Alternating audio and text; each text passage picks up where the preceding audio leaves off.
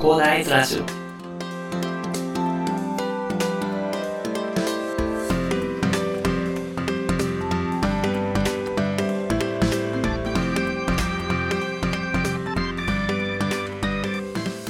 はい、おはようございます。こんにちは。こんばんは、広大です。この番組ではですね、一級建築士、ブロガー、ポッドキャスター、セールスデザイナーの私がですね、サラリーマンの方が楽しく生きるために役立つ情報を、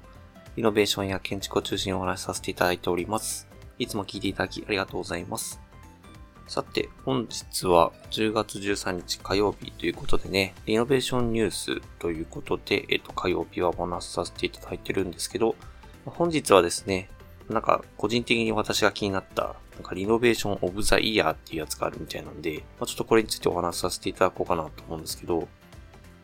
なんか、一般社団法人のリノベーション協議会っていうところが、なんか、2020年を代表する魅力的なリノベーション作品を決定するコンテストということでね、リノベーションオブザイヤーを開催するということでね、これ結構あったみたいなんですけど、ちょっと私これ初めて知ったんですよね。なんか、これでなんか一般投票っていうことが、普通に一般の方でもできるみたいで、それが10月28日水曜日まで受付してるみたいなんですよ。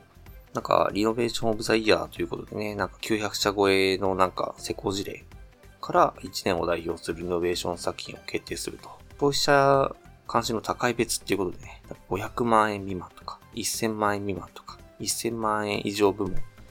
無差別級部門とかね、4部門で事例を分類してね、なんかノミネート作品を選出してるようですね。えー、なんか、一般なんか投票のいいね数をもとに、なんか最終選考です。ノミネート作品を決定すると。いうことでね、なんかまあこれを見てね、思ったんですけど、かなりいい感じのリノベーションっていうのが、まあ、揃ってるかなというふうに思って、まあなんか勉強がてら、なんかリノベーション考えてる方についてはね、これ勉強がてらなんかまあ、あ、こんな感じが好きだな、みたいな感じでね、見ながらね、投票とかね、してもいいんじゃないかなと思って、これはちょっとね、なんかご紹介させていただいたんですけど、なんか、ハッシュタグで、なんか私の選んだリノベっていうことね、投稿するとね、リノベーションホテルの宿泊券とか当たるようになので、まあ、もしね、興味がある方、やってもいいのかなと思います。今後リノベーション広まっていくというところもあるあるかなと思いますんでね、リノベーションオブザイヤーっていうのがあるとね、なんかリノベーション業界もね、質っていうのが上がっていくんじゃないかなと思いますんでね、こういう取り組みいいんじゃないかなとも思いますんでね、まあ、皆さんも、ま、興味本位でいいのでね、なんか参加してみてもいいんじゃないかなと思って、本日はご紹介させていただきますね。まあちょっとね、あの、リノベーションオブザイヤーということで、私が個人的に気になったニュースなんですけど、まあ本日はね、こんな感じで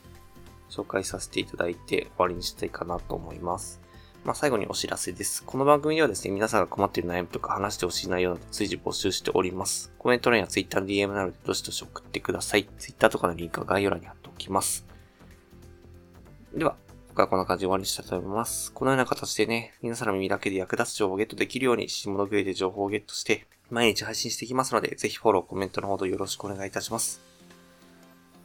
では、最後までお付き合いいただきありがとうございました。本日も良い一日をお過ごしください。それでは。